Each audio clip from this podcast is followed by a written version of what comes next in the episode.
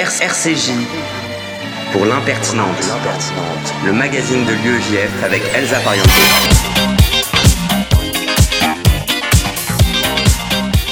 Bonjour à tous et bienvenue dans l'impertinente, l'émission de l'UEJF sur RCJ 94.8 que vous pourrez retrouver ensuite en podcast sur l'application et même sur Spotify.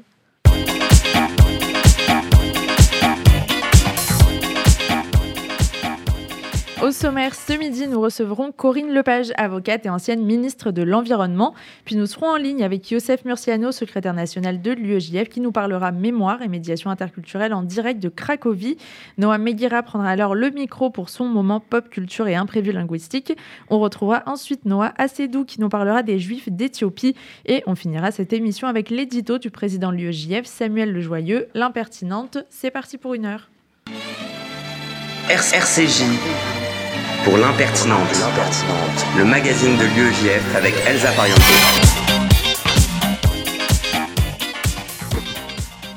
Nous recevons tout de suite euh, Corinne Lepage. Bonjour. Bonjour. Merci beaucoup d'être avec nous. Vous êtes avocate spécialisée en droit de l'environnement, du développement euh, durable notamment. Vous avez été ministre de l'Environnement de 1995 à 97, eurodéputé de 2009 à 2014 et euh, professeur à l'Institut d'études politiques de Paris. Vous avez été candidate à l'élection présidentielle en 2002 également et auteur euh, d'une trentaine d'ouvrages sur l'écologie. Peut-être premièrement, à l'heure où le constat de l'urgence écologique est quand même plus ou moins dans la tête de chacun, enfin j'espère, peut-être rapidement un état des lieux de ce qu'il faut, selon vous, euh, maîtriser, relancer, mettre euh, en arrêt euh, pour s'inscrire dans une transition écologique véritablement efficace?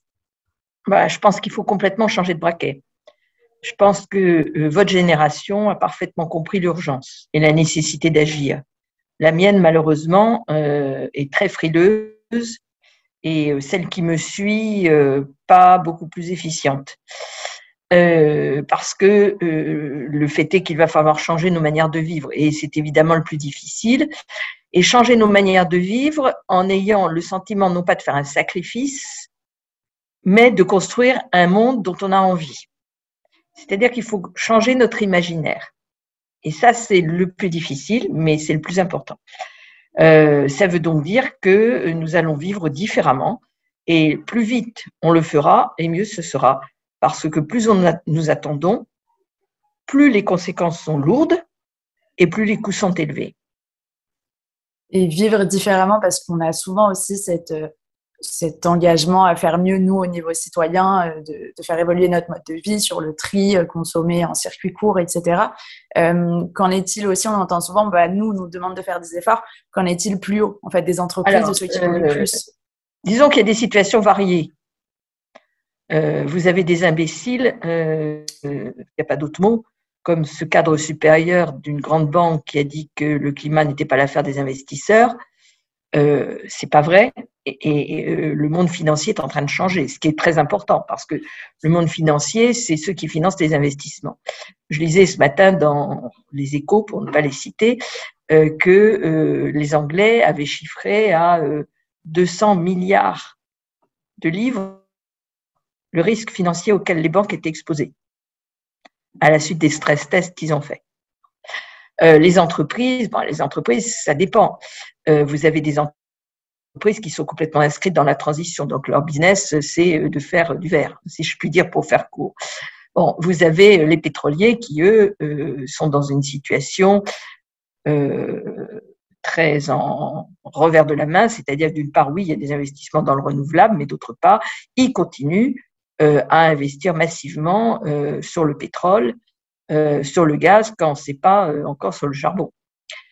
donc, vous voyez, c'est une situation qui est très contrastée. Et il faut jamais oublier qu'il faut lier les questions climatiques, de biodiversité et de santé. Moi, je suis très préoccupée de voir les jeunes de votre génération, un tout petit peu plus âgés, qui, par exemple, n'arrivent plus à avoir des enfants parce qu'il y a des problèmes de fertilité croissants. Euh, on a un gosse sur 60 qui naît autiste en France. C'est pas pas l'opération du Saint-Esprit. Hein. Euh, c'est ce que nous mangeons, ce que nous buvons, ce que nous respirons, les produits que nous utilisons. Euh, un bébé né avec du plastique dans son cordon ombilical, il y a quand même un problème. Voilà. donc, si vous voulez, il faut que nous consommateurs, on oblige les entreprises à nous vendre des produits qui sont bons pour nous et qui ne sont pas des cochonneries. Et là, on a un rôle à jouer qui n'est pas euh, le petit geste euh, je trie mes déchets, qui est tout à fait nécessaire et contre lequel évidemment j'ai rien, mais qui est une vraie mobilisation des consommateurs pour obliger euh, les entreprises à changer sur tous ces sujets. Voilà. Alors oui, on va plus aller passer des week-ends pour ceux qui en avaient les moyens au bout du monde pour une somme modique parce que il y a des compagnies aériennes qui proposent des tarifs défiant toute concurrence et que c'est moins cher de prendre l'avion que le train. Euh, oui, on va manger moins de viande, on va changer notre bol alimentaire parce que nous avons aujourd'hui beaucoup trop de surfaces cultivées qui sont destinées à l'alimentation du bétail, alors que l'alimentation humaine n'est pas satisfaite et on voit avec la crise ukrainienne et russe actuelle les problèmes, les tensions qu'il y a euh, sur l'alimentation mondiale. Oui, euh, nous allons nous chauffer moins, être plus économes dans l'usage de l'électricité et apprendre à utiliser de manière sobre le digital, ce qui s'adresse notamment à votre génération, parce que là, euh, vous les jeunes, autant vous êtes très mobilisés sur le climat, mais alors le digital, euh, c'est à tout va.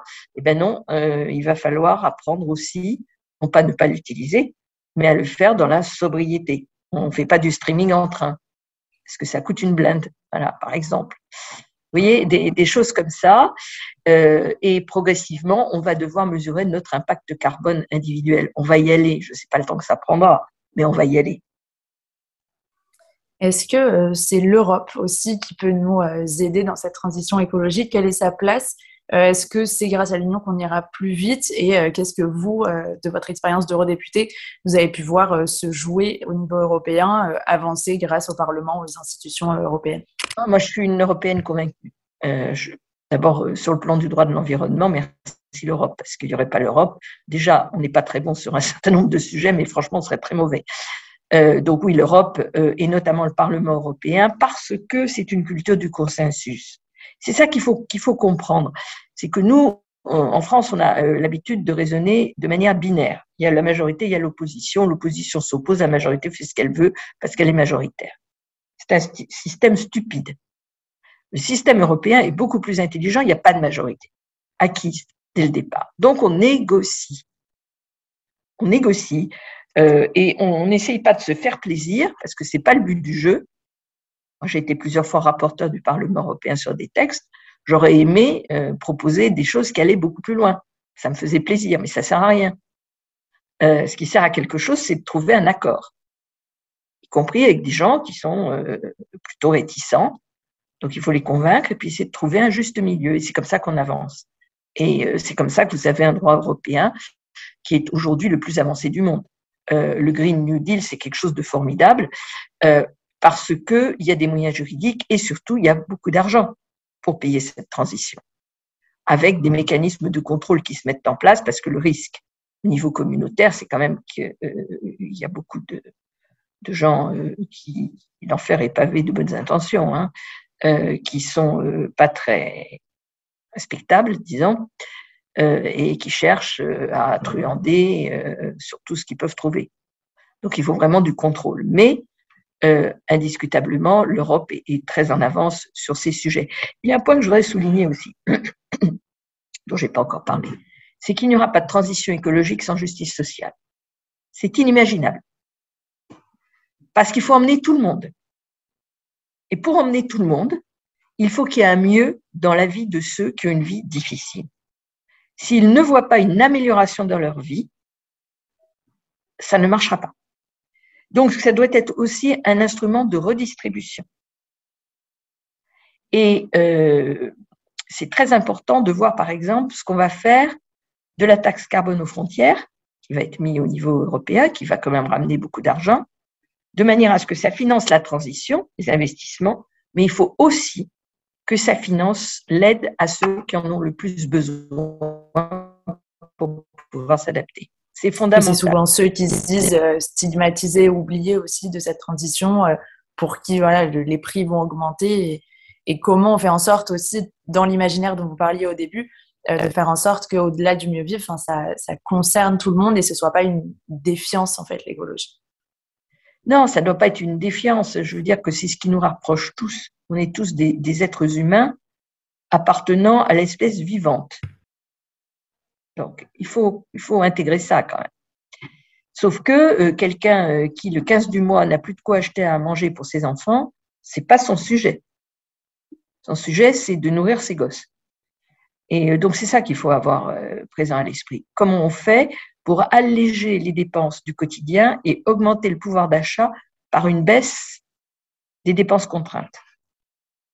Que ce soit la qualité du bol alimentaire, que ce soit l'électricité, avec peut-être euh, des prix plus bas pour les premiers kilowattheures qui sont indispensables et puis plus élevés euh, quand vous consommez plus, euh, avec une vraie réflexion sur le transport, parce que c'est vrai qu'en réalité, vous ne pouvez pas ne pas avoir de voiture. En l'état actuel des choses, c'est une évidence et que on a les gouvernements successifs ont encouragé nos concitoyens à acheter des voitures diesel et maintenant on leur dit c'est très mauvais. Ben, on le savait il y a 25 ans.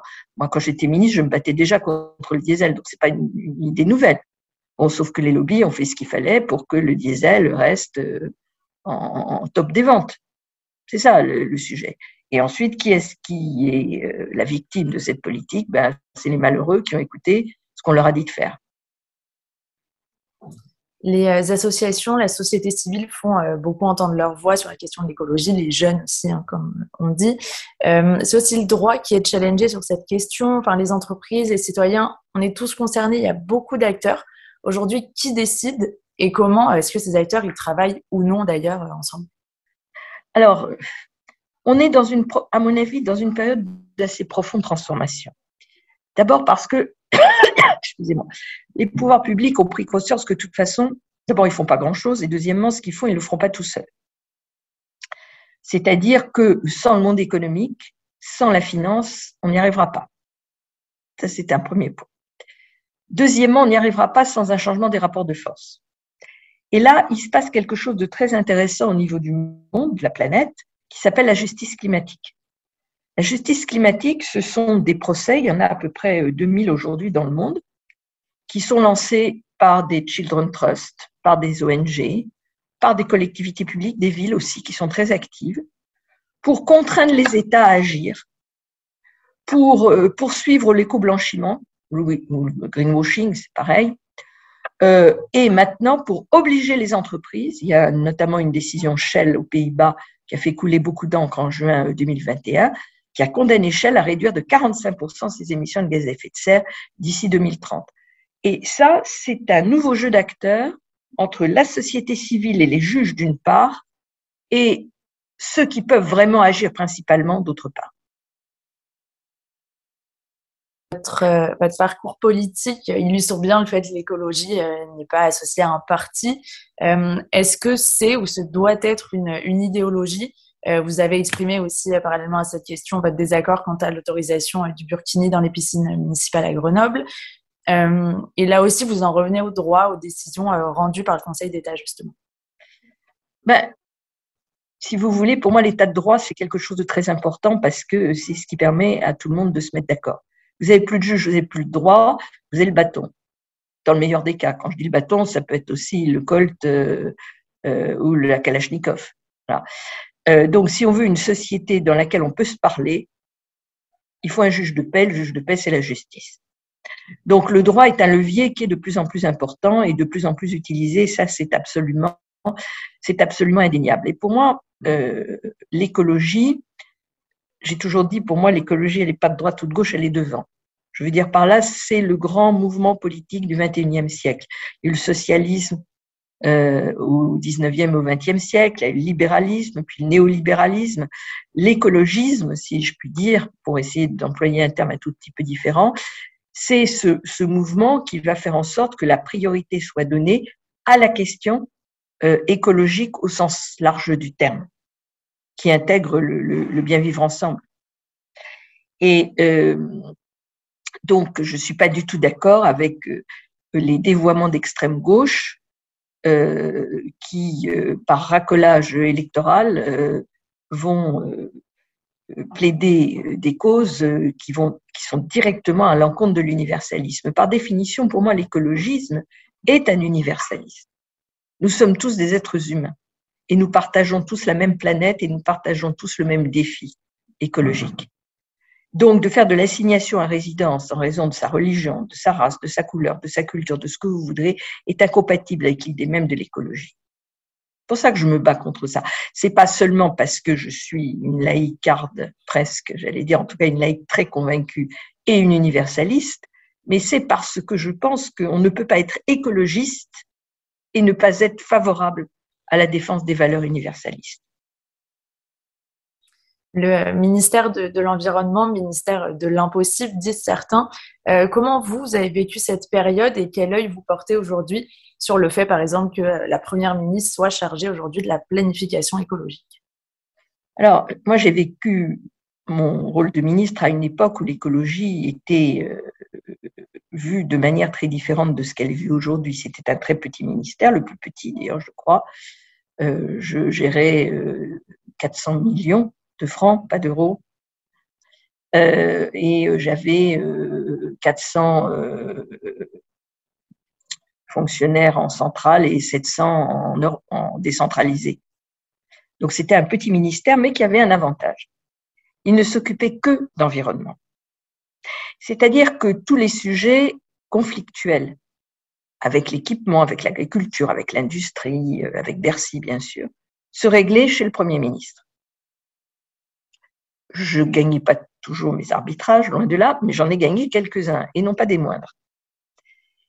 Euh, aujourd'hui, jusqu'à aujourd'hui, c'est-à-dire jusqu'à l'arrivée d'Elisabeth Borne, le ministère de l'écologie était un ministère tentaculaire, c'est-à-dire qui regroupait en fait l'équipement qui avait changé de nom, auquel on avait adjoint une direction de, euh, des habitats, laquelle direction des habitats intégrait la nature, l'urbain, euh, l'eau, etc., etc. Et donc, les arbitrages dont je parlais tout à l'heure, sauf ceux avec l'agriculture, mais en fait, tout ce qui était équipement, transport, se faisait en interne. Et je pense au grand déficit de l'écologie. Euh, le fait de donner à la Première ministre une compétence en termes de planification écologique m'apparaît très important et euh, vous avez peut-être vu qu'a été nommé un secrétaire général à la transition écologique qui couvre tous les pôles dont nous venons de parler, c'est-à-dire euh, l'environnement, l'industrie, les transports, euh, l'agriculture, la santé, en partie. Et je pense que c'est là que les choses doivent se faire. C'est-à-dire que la, la transition, elle ne peut se faire que dans la mesure où on a des politiques publiques cohérentes. Et politique publique cohérente veut dire que le ministère de l'Industrie ou euh, des Transports ou de l'Agriculture ne fait pas le contraire de ce qu'il faudrait faire. Or, jusqu'à présent, euh, on a vécu justement cette situation-là, c'est-à-dire d'une incohérence totale.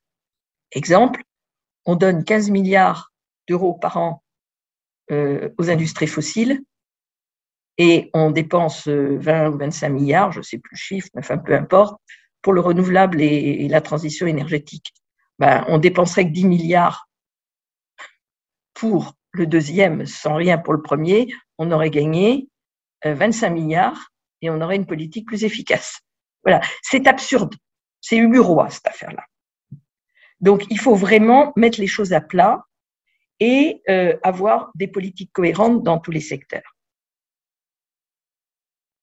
Une dernière question à Corinne Lepage. Votre urgence à vous aujourd'hui, est-ce que c'est porter une voie écologique, écologiste, euh, du coup, euh, différente en politique? Vous savez, moi, je n'ai plus d'ambition politique au sens où je ne veux plus de mandat. Euh, j'ai passé l'âge, je considère qu'il y a des jeunes qui font ça très bien, et je pense que les gens de ma génération maintenant, on est dans la transmission. et dans euh, le fait euh, d'essayer de réunir des gens de bonne volonté. C'est beaucoup plus facile à faire quand on veut rien pour soi. J'ai pas d'ambition personnelle. Mon ambition personnelle, c'est de faire du droit et de gagner des procès qui sont des marqueurs, comme euh, le procès climatique de Grande-Sainte, par exemple, ou l'interdiction du Roundup, enfin des choses comme ça, qui marquent. Mais par contre, je peux avoir un rôle, et c'est ce que j'essaye de faire, pour réunir beaucoup d'écologistes et de gens, euh, je dirais, modérés qui, a priori, ne sont pas des écologistes, mais qui sont préoccupés par l'écologie, pour qu'ils travaillent ensemble. Et c'est ça ce que je veux faire dans les semaines et les mois qui viennent. Un grand merci d'avoir été avec nous. Merci de m'avoir invité. Et on se retrouve après un peu de musique. C'est Good for You d'Olivia Rodrigo. À tout de suite.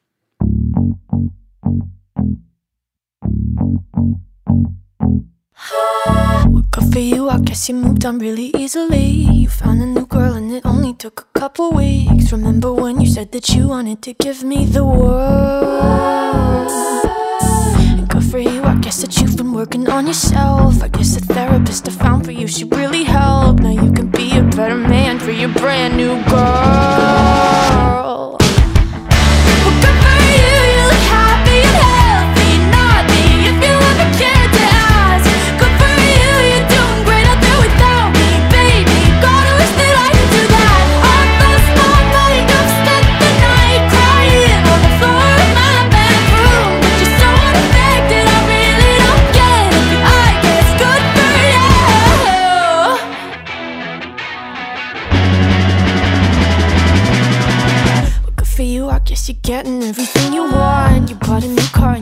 Career's really taking off. It's like we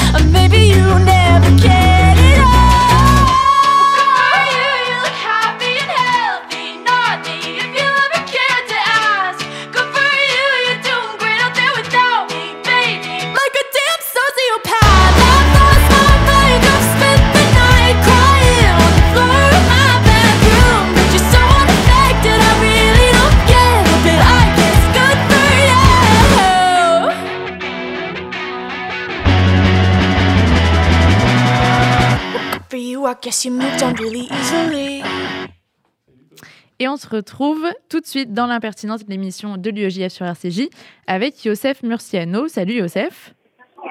Salut. Euh, tu es cette fois en direct de l'aéroport de Cracovie où un voyage de la mémoire vient de prendre fin. J'ai cru comprendre que ce voyage n'était pas comme les autres. En effet, un voyage de la mémoire particulier. D'abord pour la raison principale qu'il faut mentionner. Avec Ruben, nous étions seulement deux à ne pas faire euh, nos études à Sciences Po. Ce voyage annuel de la section du EGF Sciences Po s'adresse aux responsables associatifs syndicales de l'école de la rue Saint-Guillaume. Ainsi, 20, 20 étudiants venant de syndicats de gauche comme de droite, d'associations d'éloquence et d'organisations féministes ont fait le tour de la Pologne lors d'un parcours qui permet d'appréhender la Shoah, l'enfer concentrationnel et la vie juive polonaise avant-guerre. De Varsovie à Cracovie, en passant par un cimetière juif, le lieu de mise à mort de Treblinka et des camps de Birkenau, ces 20 responsables associatifs ont découvert pleuré. Le voyage quand même particulier d'être une visite historique des lieux, D'abord la question de l'antisémitisme, ce ce qui devient aujourd'hui dans nos universités et combien la question de la négation de la Shoah prend une part énorme de cet antisémitisme. Évidemment, le négationnisme est présent aujourd'hui et dès sa création, c'est un des combats de l'UEJF. Euh, rien de mieux qu'un voyage de la mémoire pour récolter les preuves et les arguments nécessaires à la lutte contre le négationnisme. Mais euh, je crois que tu parlais d'autres sujets également. Lors de ce voyage, nous avons pu aborder la question du tourisme mémoriel qui existe en Pologne, surtout autour des lieux d'Auschwitz et de Birkenau.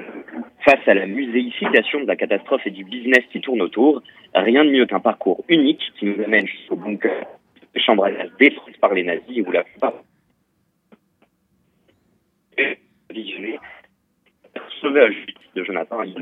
Nous avons aussi pu rencontrer Richard Prasquet et Marcello Pezzetti, deux figures du travail qui ont permis la découverte de ces disques de mise à mort, trop souvent oubliés. Pour finir, je rappellerai la place centrale, compris la mémoire et l'hommage dans notre voyage. Chaque étape fut l'occasion pour nous d'organiser une cérémonie et de chanter El Maïra pour les victimes du génocide. On ne peut que féliciter l'IEJF et les différentes organisations qui ont participé à ce voyage pour le travail de mémoire effectué. Mais je crois savoir que la lutte contre l'antisémitisme va prendre une autre forme cette semaine, liée cette fois à l'importation du conflit israélo-palestinien. En effet, il y a en France une délégation du, du village d'Abou Ghosh en Israël pendant une semaine de rencontres sportives au lieu et partout en Ile-de-France, principalement dans des quartiers populaires. Pour les gens qui nous, que nous rencontrerons, il est aujourd'hui difficile de croire qu'Arabes et Juifs puissent jouer ensemble pour la paix. C'est ce que nous appliquerons à, à déconstruire lors de ce projet de médiation interculturelle. Depuis une dizaine d'années, l'UEJF, Abou Ghosh et les maisons chaleureuses d'Henri Cohen-Solal sillonnent la France pour promouvoir la paix et le dialogue. Alors restez connectés sur Facebook, Instagram et sur l'impertinence pour ne rien rater de ces rencontres exceptionnelles. Merci beaucoup Youssef et on te souhaite un bon retour en France. Merci. Salut Elsa.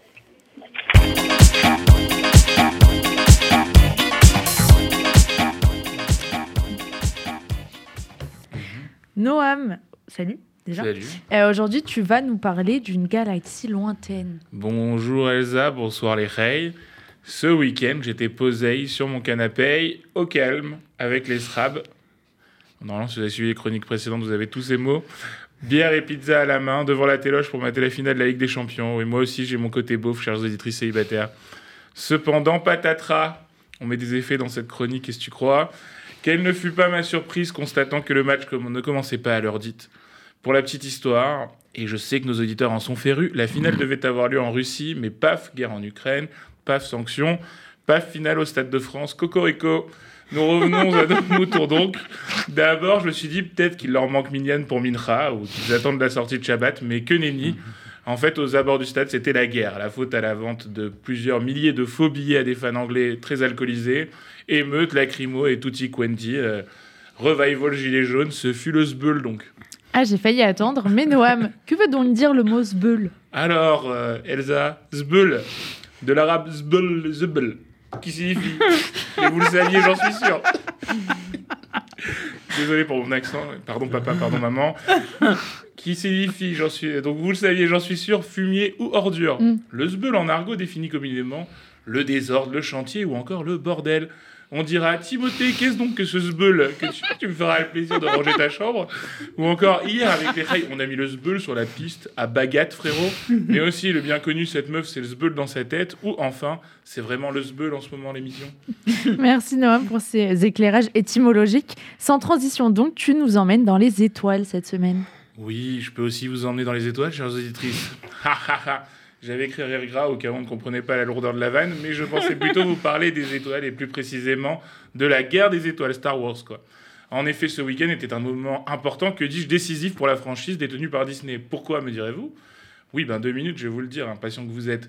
Ce week-end avait lieu la Star Wars Celebration. L'occasion, donc de célébrer Star Wars, bien entendu, mais d'annoncer aussi tous les nouveaux projets autour de la galaxie lointaine. Alors, est-ce que c'était intéressant? Eh bien, voyez-vous, en ce moment, c'est un peu comme le tube de dentifrice qui semble vide et que vous avez roulé, roulé et encore roulé euh, jusqu'au final. Et même si au final il est satisfaisant d'en extraire hein, une goutte de dentifrice pour se brosser les dents, est-ce que c'est bien? Ben, C'est compliqué. Ben, c'est pareil avec Star Wars. Disney avait racheté Lucasfilm pour 4 milliards de dollars en 2012. Beaucoup de moula donc. Mais force est de constater, jeu de mots avec force, je sais pas si vous avez remarqué, que 5 films et plusieurs séries plus tard, bah, on s'ennuie un peu. Et là, Disney vient d'annoncer pléthore de séries et quelques autres projets pour les années à venir, mais peine à recréer la magie et l'adhésion à l'univers. Mais est-ce que selon toi, il y a des raisons à ce désamour pour la saga, ou du moins ce désintérêt des fans? Et surtout, est-ce que tout est à jeter là-dedans? Alors pour moi, le désamour vient de la surexploitation de la licence pour la rentabiliser et non pour un projet artistique ou pour faire kiffer les fans et pour étendre l'univers. La dernière trilogie en est le parfait exemple. Les films ne sont pas déplaisants à regarder séparément, loin de là, mais cette trilogie n'avait ni queue ni tête, aucune direction claire et s'est écrite au fil des épisodes sans architecture, ni vision artistique, ni des tenants et des aboutissants de cette trilogie. En résumé, une série de films bancals, pour le dernier, dont le dernier court après le temps pour recréer les enjeux. De plus, on en a marre qu'on nous parle de ce qui s'est passé entre l'épisode 1 et l'épisode 2, l'épisode 2, l'épisode 3, l'épisode 3, l'épisode 4. On s'en fout de ce qui se passe entre deux épisodes. le filon des Skywalker est épuisé, le Kali est bu jusqu'à la lie. Il serait temps d'explorer d'autres choses dans cette vaste galaxie. Alors bien sûr, tout n'est pas à jeter. Euh, Rogue One était un bon film, The Mandalorian est une bonne série, Star Wars Vision était un vrai vent frais, mais euh, n'est pas canon à l'univers Star Wars, puisque c'est des artistes, euh, pour rappel, des artistes de l'animation japonais et euh, mondial qui ont refait des moments de Star Wars en animation. Et la dernière née, Obi-Wan Kenobi, dont les deux premiers épisodes sont disponibles sur Disney+, il n'y a pas de sponsor, euh, commence plutôt bien. Ah ouais, une heure de Star Wars et enfin une semi-reco. Euh, dis-nous en plus, dis-nous en plus évidemment sur ce cher Obi-Wan. Bah, bien sûr, Elsa, je vais te dire en plus. Obi-Wan. Kenobi est une mini-série qui se Non passe... mais à tout moment on revient sur l'heure d'envoi des chroniques, monsieur. Donc, c'est- c'est donc. euh, J'ai envoyé ma chronique à 12h50, ça va comme d'hab.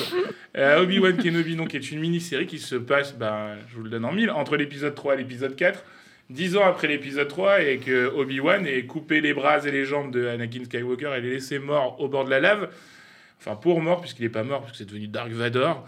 On y retrouve donc Ewan McGregor, qui jouait euh, déjà Obi-Wan Kenobi dans la prélogie, et Hayden Christensen, qui jouait Anakin Skywalker, Dark Vador dans la prélogie, mais cette fois-ci, il va être défiguré parce que c'est Dark Vador. Euh, on y voit aussi, on y aperçoit Luke et Leia, âgés de 10 ans. Donc euh, voilà, on va explorer ce qui s'est passé pendant euh, ces 10 ans où Obi-Wan Kenobi s'est exilé dans le désert de Tatooine. Alors c'est plutôt intéressant puisque le, Disney, Disney a décidé de prendre parti de faire parler, enfin de parler du traumatisme finalement d'Obi-Wan Kenobi et de la façon dont il ressent bah, le fait d'avoir perdu bah, tous ses amis Jedi, puisque tous les Jedi ont été exterminés, mais aussi euh, euh, comment ça s'est passé pour lui euh, bah, d'avoir dû laisser pour mort, ou en tout cas, il est persuadé d'avoir tué son apprenti, qui était comme son frère, euh, etc., et quelqu'un qui était censé ramener l'équilibre dans la force. L'épisode 1 et 2 sont plutôt bien, on attend la suite, ça continue ce mercredi. Et si on veut rester sur Terre, est-ce que tu as d'autres recos? Mais bien sûr, Elsa. ouais. Alors, moi, je kiffe pas de ouf, mais si vous aimez le délire nostalgie X horreur, mais horreur gentillette, euh, il y a la saison 4 de Stranger Things qui vient de sortir sur Netflix. Voilà, bon, bah, on surfe un peu encore sur la nostalgie. euh, référence aux années 80, petite musique euh, pop, voilà, c'est sympa. Bien entendu aussi, comment ne pas parler de Top Gun Maverick qui est au cinéma depuis mercredi. On y retrouve Tom Cruise, un avion, des F-16, l'armée, enfin voilà, c'est.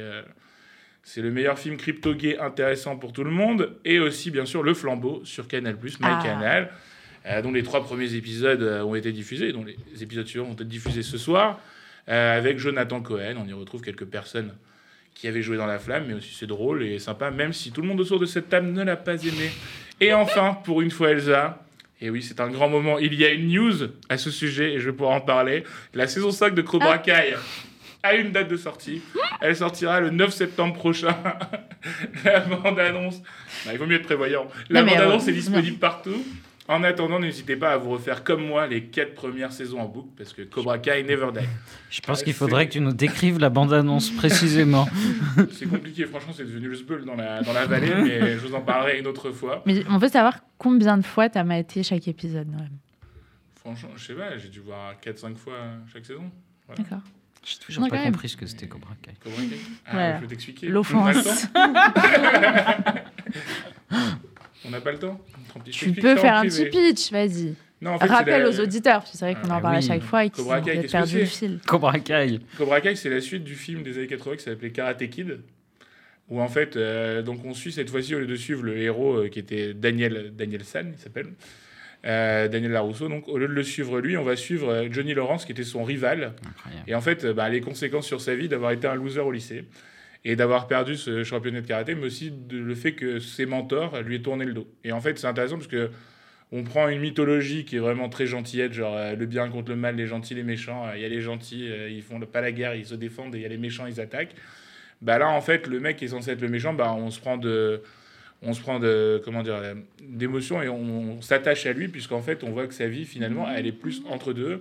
Et c'est aussi une question, c'est aussi, euh, ils vont accompagner des jeunes, ils vont recréer des mouvements de karaté, des, des dojos, comme ils appellent ça. Et euh, du coup, ben, ça va, ça va être aussi comment, c'est aussi une, euh, comment dire, une série qui parle de qu'est-ce qu'on fait sur la transmission, qu'est-ce qu'on reçoit et qu'est-ce qu'on en fait. et comment ben, on l'adapte à sa sauce. C'est pour ça que c'est très intéressant. Et je trouve que pour quelque chose qui, pour une série qui joue sur la nostalgie, c'est une série qui joue intelligemment sur la nostalgie parce qu'elle ne la resserre pas comme ça, mais en fait elle la re-réfléchit, elle la re-raconte et elle, euh, elle, elle étend son mythe. Voilà, contrairement à Star Wars. Voilà, c'est tout pour moi. Non, mais c'est plus clair comme ça, Alors, Ah on oui. se retrouve dans, dans quelques jours pour une autre chronique. évidemment. Ton contrat n'est pas suspendu, ne t'inquiète pas. Et on, merci déjà, Noam. Et euh, on se retrouve après un peu de musique. C'est Laurie Darmon. On se retrouve juste après pour la chronique de Noah Assedou.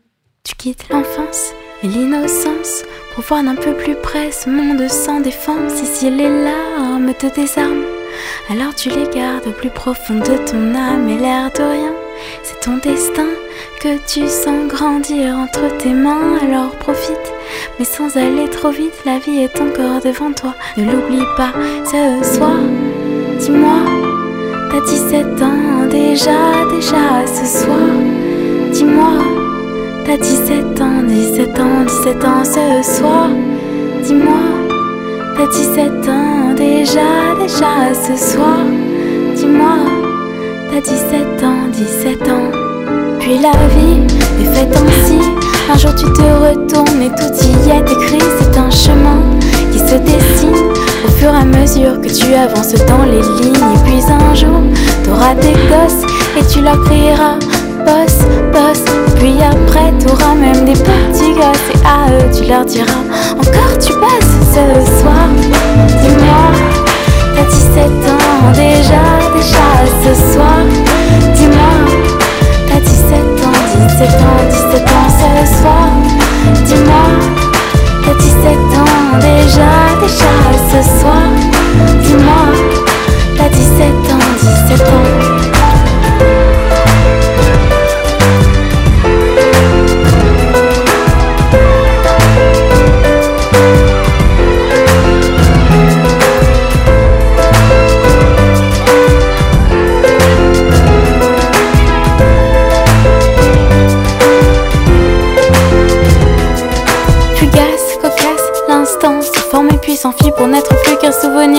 Sais ce que c'est que ce temps qui t'échappe tout à coup, que tu cueilles, qui te sème, que tu cultives et qui court en bazar, bizarre.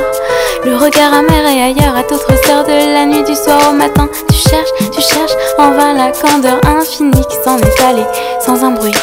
Ce soir, dis-moi, t'as 17 ans déjà, déjà ce soir. Dis-moi. T'as 17 ans.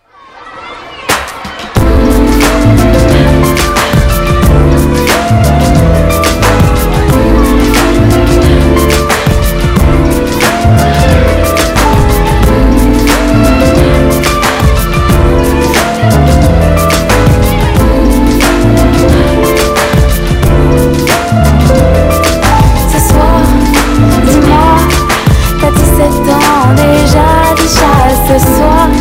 Dis-moi, t'as 17 ans, 17 ans, 17 ans ce soir. Dis-moi, t'as 17 ans déjà, déjà ce soir. Dis-moi, t'as 17 ans, 17 ans. De retour dans l'impertinente de l'émission du EGF sur RCJ. Et Noah, tu es avec nous. Tu as décidé de nous parler aujourd'hui de la journée de Jérusalem qui euh, commémore depuis 1968 la réunification de la ville après la guerre des six jours et le souvenir des Juifs d'Éthiopie décédés durant leur voyage vers l'État d'Israël. Elle a eu lieu samedi, enfin de samedi à dimanche soir plus exactement, mais euh, il y a eu quelques tensions à cette En effet. Elsa, en plus, la- en plus de la fête des mères qui a eu lieu ce week-end, il y a eu aussi la journée de Jérusalem, aussi appelée Yom Yerushalayim, qui a suscité plusieurs affrontements, d'une part entre des Palestiniens et la police israélienne sur l'esplanade des mosquées, et d'autre part entre des Palestiniens et des Juifs nationalistes lors de la marche des drapeaux dans le quartier musulman de la vieille ville. Plusieurs cérémonies, événements ont eu lieu à cette occasion, des concerts, des chants, des danses et des prières euh, auprès du, du mur des lamentations. Mais euh, concrètement, quelle est l'histoire de euh, cette fête euh, Yom Yerushalayim? Vu que beaucoup d'entre nous sommes en révision pour les partiels, d'ailleurs bonne chance pour ceux qui les passent, je vais pas faire un cours d'histoire, en plus euh, je suis pas très forte sur le sujet, mais un bref résumé. Le 7 juin 1967, l'armée israélienne a conquis la partie orientale de Jérusalem, appelée Jérusalem-Est, placée sous le contrôle de la Jordanie depuis 1949, ainsi les parachutistes israéliens sont rentrés dans cette partie de la ville, par la porte des Lions précisément, pour la première fois depuis 18 ans. Pour la petite anecdote, ils ne connaissaient pas le chemin et ont dû le demander à un habitant musulman euh, afin de parvenir au mont du Temple. D'ailleurs, le 7 juin 1967 correspond au 28 Iyar du calendrier hébraïque. Cette date marque aussi la journée du souvenir des 40 000 juifs d'Éthiopie qui ont perdu la vie pendant leur marche vers Israël euh, ou au cours de leur détention dans un camp de transit au Soudan au milieu des années 80. Comment se fait-il que ces deux événements, qui n'ont euh, pas l'air a priori d'avoir grand-chose à voir, euh, soient fixés à la même date? C'est vrai que ça peut paraître assez surprenant, mais en réalité, l'explication fait sens. Les Juifs d'Éthiopie ont euh, choisi de marquer le jour du souvenir à cette date car ils ne se voient pas célébrer la réunification de la ville, vu que leurs proches n'ont pas pu réaliser leur rêve de célébrer Jérusalem. Pourquoi J'y viens, Isa. en fait, un accord secret conclu entre Israël et le Soudan au début des années 80 prévoyait le transport aérien de milliers de juifs d'Éthiopie vers Israël. Or, le Soudan a rompu ses engagements en supprimant les vols en provenance de son territoire, ce qui a entraîné des conséquences euh, assez catastrophiques, des maladies dans les camps soudanais, des épidémies et plusieurs meurtres par des guides. Également, la ministre de l'Alia et de l'intégration, Ptina Tamano Chata, je pense que ça se dit comme ça, elle-même d'origine éthiopienne, a déclaré que cette journée du souvenir permet de se rappeler euh, du fait qu'il faut continuer de marcher vers Jérusalem. J'ai vu qu'elle avait aussi euh, notamment mis en place plusieurs mesures depuis le début de son mandat pour transmettre l'histoire des Juifs éthiopiens. Quelles sont-elles et plus généralement, euh, quelles sont les autres commémorations, événements ayant lieu à cette occasion de cette journée du souvenir? La ministre est en effet à l'origine de plusieurs initiatives telles que créer des salles commémoratives à travers le pays, mettre en place une équipe pour rassembler l'aide aux familles des disparus et présenter l'histoire de l'immigration des juifs éthiopiens. De plus, il est organisé chaque année une cérémonie sur le mont Herzl en présence de personnalités officielles et de représentants des juifs israéliens d'origine éthiopienne. Euh, en effet, je pense que c'est important, euh, si tu le fais via cette chronique, de mettre euh, en place aussi ce type d'initiative et d'en parler, car l'histoire des Juifs d'Éthiopie n'est pas encore connue de tous. Je suis d'accord avec toi, Elsa. Je vous invite donc, si vous voulez davantage vous renseigner sur le sujet, à regarder des documentaires, lire des ouvrages et, petit moment promo, à écouter mon intervention sur l'impertinente à propos des Juifs d'Éthiopie. Elle sera promue en replay par les magnifiques stories mises en œuvre actuellement sur, l'Instagram de l'UEJF. C'est super. Merci beaucoup, euh, Et euh, oui, Samuel, une On a- volonté d'intervention. Absolument. Je ne vais pas faire une intervention à, à chaque fois, mais quand même, on, on a, j'en profite, instant probo là encore. Euh, lors des dernières universités d'été euh, de l'UEJF, nous avions rencontré Nina Tamano et Chata. Euh, une rencontre exceptionnelle, effectivement, une femme au parcours de vie extrêmement intéressant, qui a commencé son parcours notamment dans les manifestations pour euh, les droits euh, des Juifs d'Éthiopie et donc contre le racisme euh, en Israël. Euh, et euh, voilà, si, si vous souhaitez euh, ce genre de rencontre, euh, les universités d'été ont lieu cette année encore, du 3 au 14 août. Euh, N'hésitez pas à regarder sur l'Instagram de l'UEJF. Merci beaucoup, Samuel. Et on se retrouve après une chanson israélienne d'ailleurs, euh, Shevet Achim Ve'achayot. C'est tout de suite. 70 שנה במכונית, אני נוסע ומביט על מה היה ומה נהיה, ואיך נפשי עוד הומייה. מהמצדה של הזריחות, ירושלים בסליחות, מחוף כנרת ואכזיב. מהמסיבות של תל אביב אבי חלם והתפלל לחיות בארץ ישראל. או, היום ילדי אותי שואל, מה הסיפור של ישראל? כאן זה בית, כאן זה לב ואותך אני לא עוזב. אבותינו שורשים הפרחים המנגינות שבט אחים ואחיות. אותה שכונה אותו רחוב תרי סרבנים של יעקב אוספים ביחד נדודים בתוך תרמיל געגועים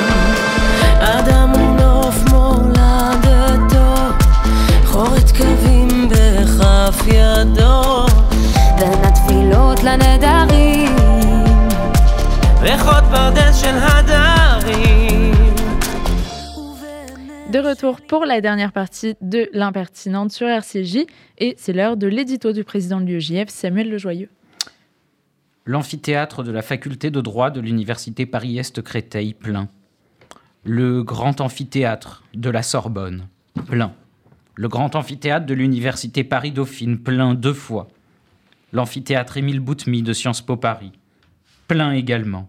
Auschwitz, la délégation du Premier ministre Jean Castex devant des élèves de lycée.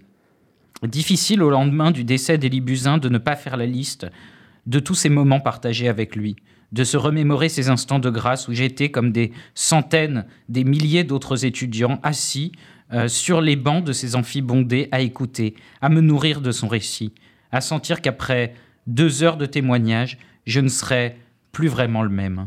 Nous sommes tous évidemment euh, très attristés par le décès d'Élie Buzyn, un grand militant, un compagnon de route essentiel de l'UEJF. Est-ce qu'il y a eu un impact sur toi comme militant? Oui, Elsa. euh, sur moi comme euh, sur beaucoup de militants de l'UEJF qui étaient d'ailleurs présents euh, en nombre à son enterrement. Euh, tous ceux qui finalement euh, euh, ont écouté Élie Buzyn, cela a été un des moments forts de leur engagement et, et c'est la même chose pour moi. Ça a été de ces moments qui ont donné du sens à mon engagement, qui font nous rendre compte de la responsabilité que nous avons, nous héritiers, des géants comme lui, pour transmettre sans relâche la mémoire et lutter contre l'antisémitisme. J'aimerais ici en quelques mots rappeler son histoire, une inspiration, je crois, pour chacun d'entre nous. Il avait en effet 10 ans lorsque les nazis ont envahi la Pologne et ont créé le ghetto de Lodz, où il a été retenu avec sa famille. En août 1944, il est déporté vers le camp d'Auschwitz. Toute sa famille sera assassinée. À 15 ans, Elie deviendra orphelin. En janvier 1945, il est transféré vers le camp de Buchenwald lors des marches de la mort. S'étant fait voler ses chaussures, ses pieds gèlent et il évite de justesse l'amputation. À la libération, il émigre vers la Palestine mandataire et participe à la création de l'État d'Israël. Il sera de retour en France en 1956. Sans diplôme, il passe le bac, il entame des études de médecine et deviendra un grand chirurgien orthopédique. C'est finalement après 50 ans de silence qu'il commence à témoigner pour honorer une promesse donnée à sa mère juste avant sa mort, et jusqu'à sa propre mort à lui. Survenu à la fin d'un ultime témoignage, il transmettra sans relâche son histoire dans les écoles et les universités. Avec le décès d'Élie Buzyn, c'est euh, encore une voix d'un grand témoin direct de la Shoah qui s'éteint. C'est donc aux étudiants désormais de transmettre. En effet, avec Élie, c'est encore une nouvelle grande figure de la mémoire qui s'en va, un nouveau témoin direct de la Shoah qui disparaît. La responsabilité qui nous incombe pour prévenir son oubli, sa négation, son instrumentalisation est donc sans doute encore plus grande qu'hier. Oui, l'UEJF, héritière de la résistance, n'a jamais ménagé ses efforts dans la transmission. Youssef en a parlé. L'UEJF a d'ailleurs emmené ce week-end des leaders associatifs de Sciences Po à Auschwitz. Oui, nous y avons rendu hommage à Elie. Toute l'année, dans les universités, dans les quartiers populaires, sur Internet, nous trouvons les moyens de transmettre cette mémoire. Témoins de témoins. Voici ce que nous sommes. Nous, qui avons entendu le témoignage d'Élie, de Raphaël Israël, de Benjamin Orenstein ou de l'une de ces grandes figures de la mémoire qui nous ont récemment quittés après des années de combats acharnés pour la transmission. Cette transmission, ce n'est pas uniquement lutter contre l'oubli, c'est maintenir une ligne de valeur, rappeler que la haine, ce que la haine peut engendrer dans les sociétés, rappeler de quoi les hommes sont capables quand ils se laissent aller à leur passion mortifère. Poursuivre la mémoire d'Élie, c'est donc également poursuivre nos combats, continuer à défendre nos valeurs.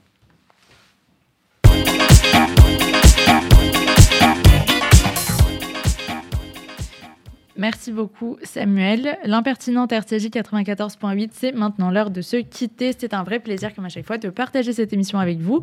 Un grand merci à tous, invités, chroniqueurs et à Guillaume pour la réalisation de cette émission. On se retrouve euh, le 20 juin à 13h. D'ici là, portez-vous bien. Euh, allez, non, il y avait écrit aller voter dimanche, mais non, ça c'était pour la dernière fois qu'il y avait une urgence démocratique. Non, on l'a juste Allez, kiffé Chabouette. Et, euh, et retrouver la suite des programmes d'RCJ à partir de 23h. RCJ pour l'impertinente, le magazine de l'UEJF avec Elsa Pariente.